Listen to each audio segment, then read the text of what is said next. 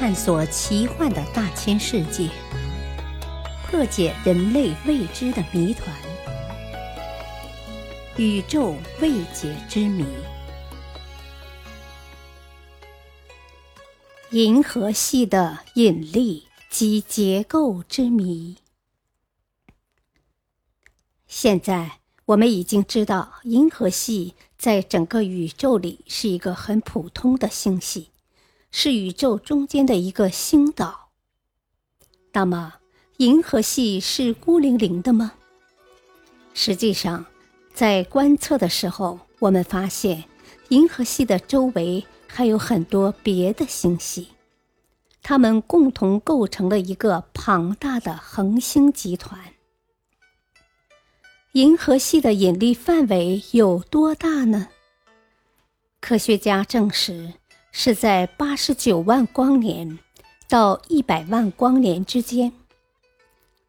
银河系的引力范围如此之大，可能会导致一些变化的发生。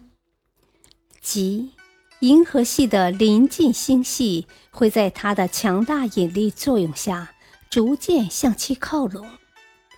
例如，麦哲伦星云就以每年一千千米的速度向银河系靠近。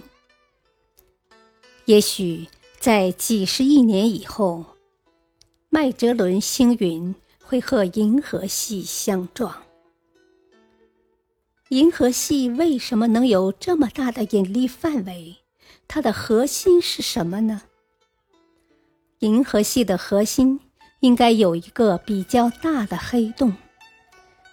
黑洞本身的质量非常大，引力也非常大，它可以把外面的物质吸进去，且只进不出。银河系的核心。应该就有这样一个庞大的黑洞来维持它自身的引力。那么，有什么证据能证明银河系的核心有黑洞，而且是一个比较大的黑洞呢？在银河系的核心部分，我们可以检测到强烈的 X 射线辐射。而且红外辐射也特别强，而当高速旋转的物质接近黑洞，被黑洞吞掉的时候，由于该物质运动速度非常快，就会辐射 X 射线。所以人们设想，银河系的核心应该有一个黑洞。二十世纪三十年代。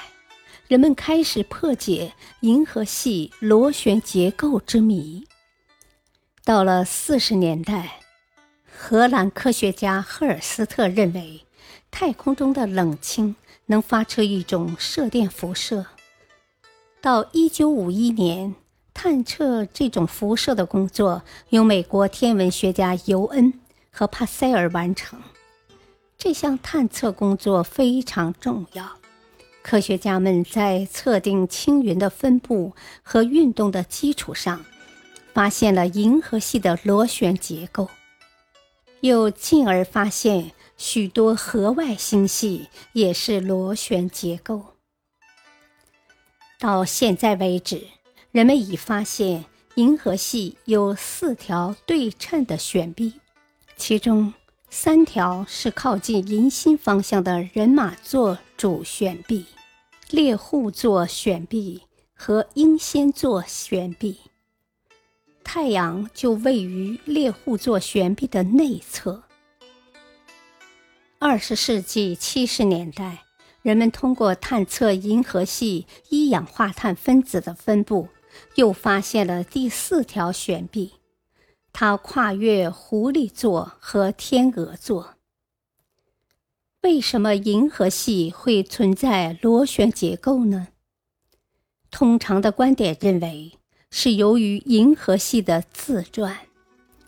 二十世纪二十年代，荷兰天文学家阿尔特证明，恒星围绕银星旋转，就像行星围绕太阳旋转一样，并且距银星近的恒星运动得快。距银星远的运动的慢。他算出太阳绕银星的公转速度为每秒两百二十千米，绕银星一周要花二点五亿年。不过，也有持不同观点者。一九八二年，美国天文学家贾纳斯和艾德勒发现，银河系并没有螺旋结构，而只是一小段一小段的零散旋臂，漩涡只是一种幻影。银河系究竟有没有螺旋结构？是大尺度连续的四臂结构，还是零散的局部旋臂呢？想要知道确切的答案，还有待未来的探索和研究。